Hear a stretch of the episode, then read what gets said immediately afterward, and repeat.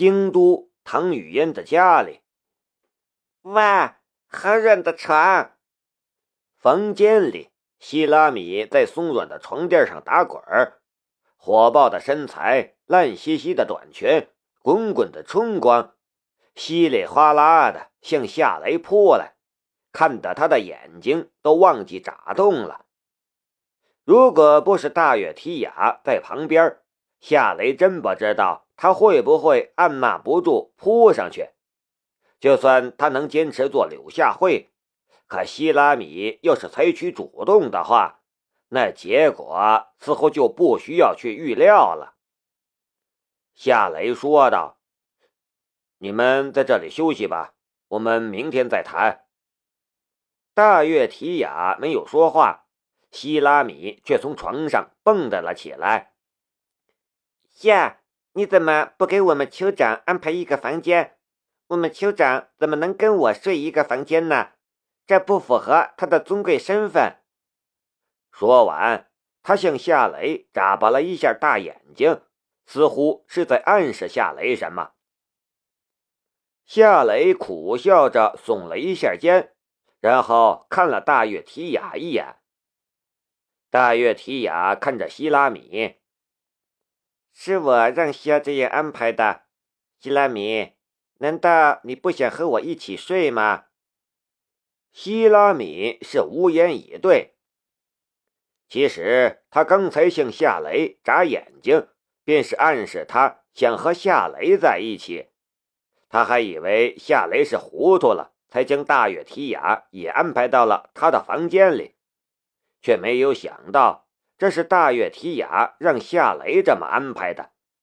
这么一来。他的好事儿就泡汤了。事实上，不止眼前这一次，在来之前的半个月的时间里，大月提雅也总是充当着一个破坏者的角色，不让希拉米与夏雷走到那一步。夏雷与希拉米纠缠不清，其实也是因为罗盘的事情。大月提雅来破坏，他倒是轻松了。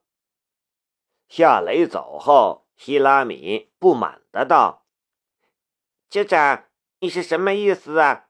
当初不是你把夏给我的吗？我想和他睡，你怎么又来和我睡呀？”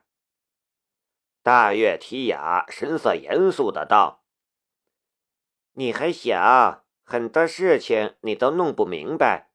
我这么做其实是在保护你，也是在保护我们部落。”保护我，还有我们部落。希拉米翘起了小嘴儿。酋长，不就是睡觉的事情吗？就算我和夏睡了，我身上也不会少一块肉吧？我们部落也不会死一只羊吧？大月提雅忽然一巴掌就抽在了希拉米的后脑勺上。希拉米摸了摸后脑勺，郁闷的道。酋长，我本来就笨，你还老是打我的脑袋，你想让我变得更笨吗？大月提雅瞪了希拉米一眼，然后凑到了希拉米的耳边，严肃的道：“你这家伙，就算我不打你，你也不会变聪明。这几天我想得很清楚，你不能和他在一起。为什么呀？”你有没有想过，美军的武装直升机为什么会出现在我们的部落里？我们又为什么会遭到追杀？现是华国政府的特工，美国人要抓他。如果你和他在一起，你会连累我们部落，我们根本就没法和美国人对抗。如果我们因为夏而和他们敌对，我们部落会灭亡的。可是我们为什么还要跟着他来华国？为了阿提拉之剑，祖先的圣物，我们必须要拿回来。还有发电站，它能帮助我们发展。没有夏，我们做不到。大月提雅说道：“这不是在利用他吗？”希拉米说道。为了部落，我什么都可以牺牲，什么事都可以做。大月提雅的语气非常坚定，这是他毕生所坚守的信念。可是路途中我和他亲热，你却不反对，为什么？你笨呐！这是外面的世界，不是我们的部落。外面的世界是男人的世界，男人的心思你必须要了解，那就是越是得不到的东西越珍贵。你如果随随便便就给了他，满足了他的欲望，他反而不会珍惜你。如果他真的喜欢你，你就能利用这一点为我们部落争取到更大的利益。”大月提雅说道。希拉米沉默了，他忽然觉得，他其实一点都不了解他的酋长，曾经的那个大姐一般的酋长，在这个时候变得陌生了。而让大月提雅改变立场的，却是夏雷自己。当初，大月提雅认为夏雷只是一个来部落营救人质的华国特工，可是随着与夏雷的接触，他发现夏雷的身份可不只是普通特工那么简单，他在华国有着很特殊且很高的地位。如果不是这样，美国人又怎么会那么大费周章的对付他？这么重要一个人物，他已经不能把夏雷当成是普通战俘那样送给希拉米当男人了。更重要的是，在来时的途中。大月提雅旁敲侧击的了解到了夏雷的另一个作为商人的身份。当他知道夏雷在华国有一家军工厂的时候，他的胃口就已经不只是一座小型的水力发电站了。他要得到更多，一切为了部落。随着对夏雷的了解的增多，大月提雅的心中已经有了一个。只有他自己知道的计划。客厅里，龙兵与夏雷各坐一只沙发，面对着面交谈。人没救回来，你却带了两个漂亮的匈奴女回来，我在等着你给我解释。龙兵面无表情，语气也平平淡淡，仿佛在说着。今天鸡蛋涨了五角钱之类的事情，夏磊将事情的经过徐徐说来，从他和唐雨嫣进入白沙瓦、阿富汗遇袭，再到白匈奴部落被擒，最后达成协议。唯一没说的只是父亲夏成河和叶莲娜有关的事情。夏雷这一说便是十几分钟的时间。听到夏雷说完，龙兵直视着夏雷的眼睛。你怎么知道阿提拉之剑在安锦剑的手中？这样的事情我都不知道。这是一个非常重要的情报。如果我们事先知道这个情报，我们不会派你和唐雨嫣去阿富汗营救那几个专家。我们会搞到那把剑，然后跟白匈奴部落交换。夏雷早就准备好了答案。情报不会自己出现，我得到这个情报也是一个偶然。安锦剑的儿子安秀贤是申屠天音的追求者，他对申屠天音讲述了很多关于他的家族的事情。那把阿提拉之剑是他父亲安锦剑最得意的一件藏品，他邀请申屠天音去欣赏。你知道我跟申屠天音的关系？我无意间听到了安秀贤与申屠天音的谈话，只是我当时没有在意。后来在阿富汗的时候，我们的第二个向导是白石部落的长老布拉德，与我聊起了白匈奴部落的历史，提到了阿提拉之剑。我忽然就想到了阿提拉之剑在安锦剑的手中。最后，我用这个情报与阿提拉达成了这个交易。无意间听到安秀贤向申屠天音炫耀他家的匈奴王之剑，然后再推到死人布拉德的身上。就算是龙兵，他也没法将布拉德的尸体挖出来问一下真假吧？这还真是一个巧合啊！龙兵有些感叹的道。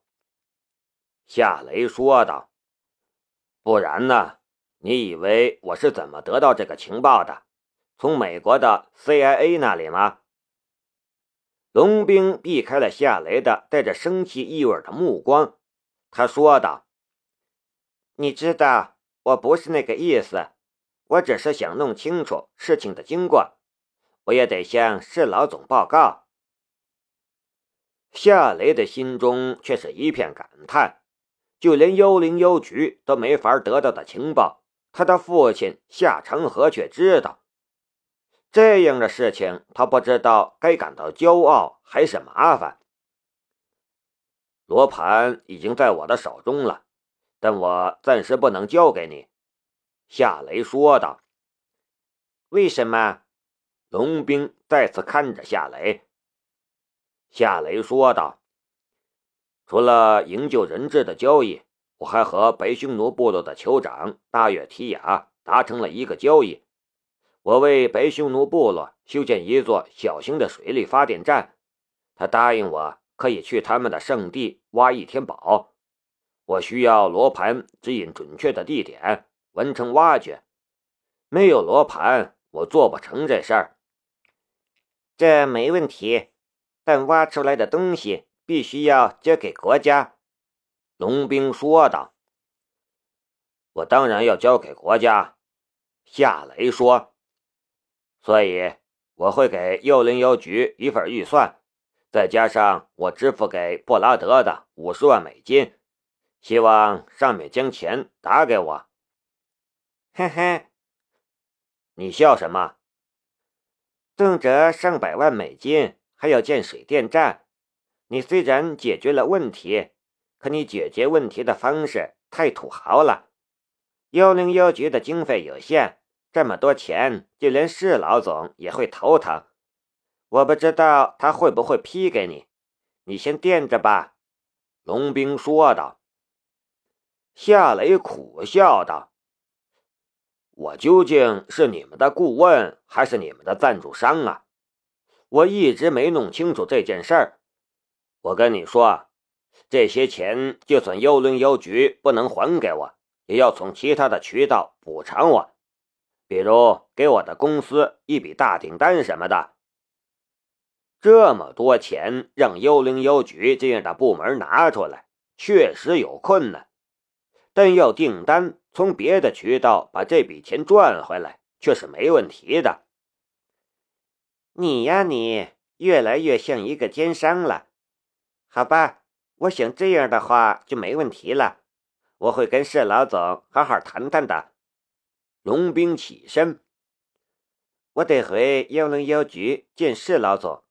这两个女人我已经派人保护了，你不必陪着他们，你可以去你的军工厂看看，然后制定行动计划，要快，最好明天就能给我一个行动计划。好吧，我离开一个多月了，也该去看看了。”夏雷说道。龙兵先行离开，夏雷敲开了大月提亚和希拉米的房门。两个来自白匈奴部落的女人已经洗了澡，穿上了唐雨嫣的睡衣。她们一个身材高挑、冷艳绝伦，一个童颜的 H，容貌身材融合着天使与魔鬼的双重特性，诱人至极。夏，你要带我去买衣服了吗？希拉米高兴的道。